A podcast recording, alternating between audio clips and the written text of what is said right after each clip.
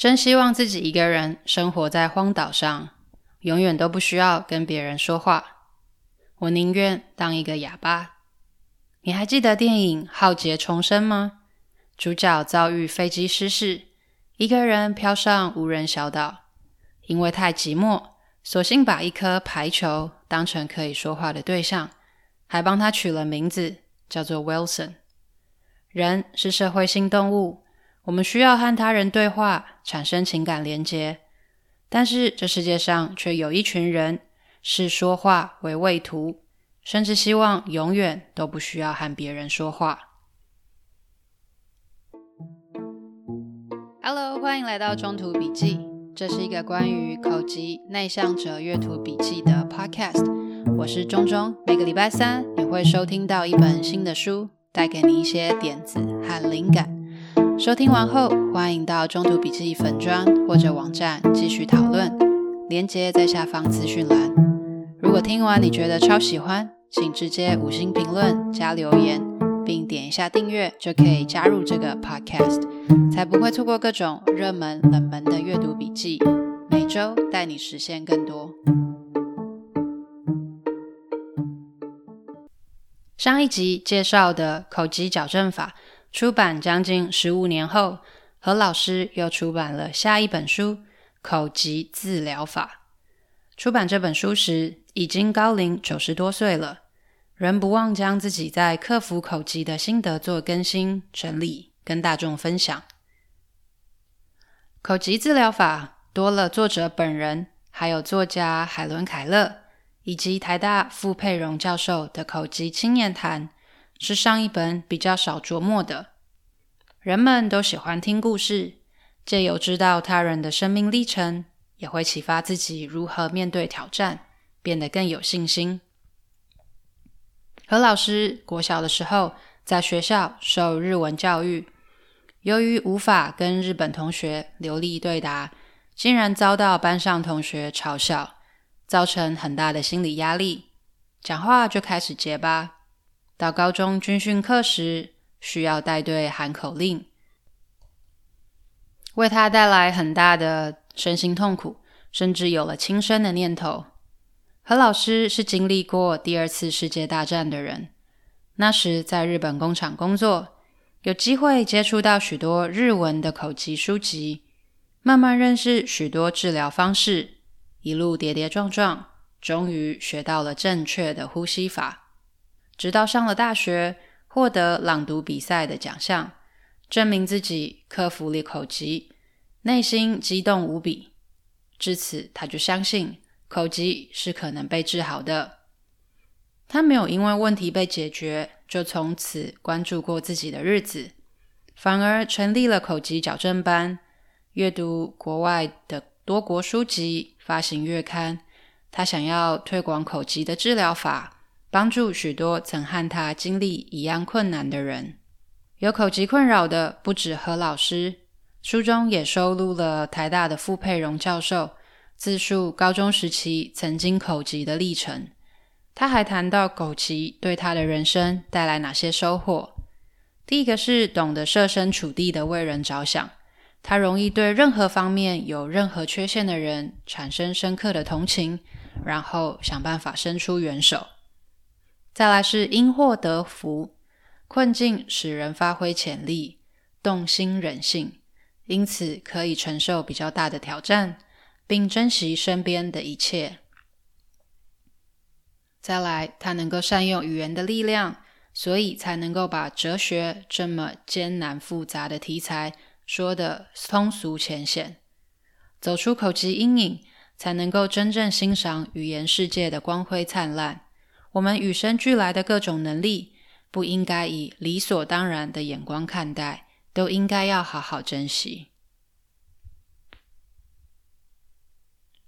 书中还认为，口疾的发生是性格偏差，所以口疾者会因为偶发事件造成的心理压力，久了就成为习惯。说话时想起脑中深刻的口疾记忆，就会发生预期性口疾。而何老师认为，这样子的记忆痕不是单纯的心理问题，也不应该只是用行为治疗来解决。行为治疗的意思是不涉及行为的心理的方面，譬如他不不去探讨造成口疾的心理因素，害怕被同学嘲笑而产生的焦虑感，而只单纯针对口疾的不良习惯，譬如口疾、眨眼、憋气、跺脚等做处理。何老师建议要采取的是认知行为治疗，会同时处理造成异常行动的偏见跟行动，属于双管齐下的治疗法。譬如，除了让口疾者理解呼吸原理，如何正常发音，也要处理口疾者的焦虑情绪，对于他人看法有正确的理解。总结来说，行为疗法只会针对造成问题的行动做处理，但是认知行为治疗除了行动本身外，还会去探讨为什么会有这样子的行动，譬如情绪、对他人看法的误解等等，是一种比较全面性的治疗法。何老师鼓励口疾者应该勇敢承认口疾，不再隐瞒。也不必管别人的眼光，以实际行动建立正常讲话习惯。经过练习，累积了成就感，这些成功经验会发掘你内在的潜力。我也分享何老师在书中谈到的一个比较特别的观点，他认为其实人一分钟说一百个字就好了。给你一个比较，一般人的平均说话速度大概是在一分钟一百六十到两百个字，但是何老师却觉得一分钟讲一百个字比较自然，比较舒服，应该都以这个为目标。他觉得只要超过都是太快了，不仅说话者本身不知道自己在说什么，听者也不觉得悦耳。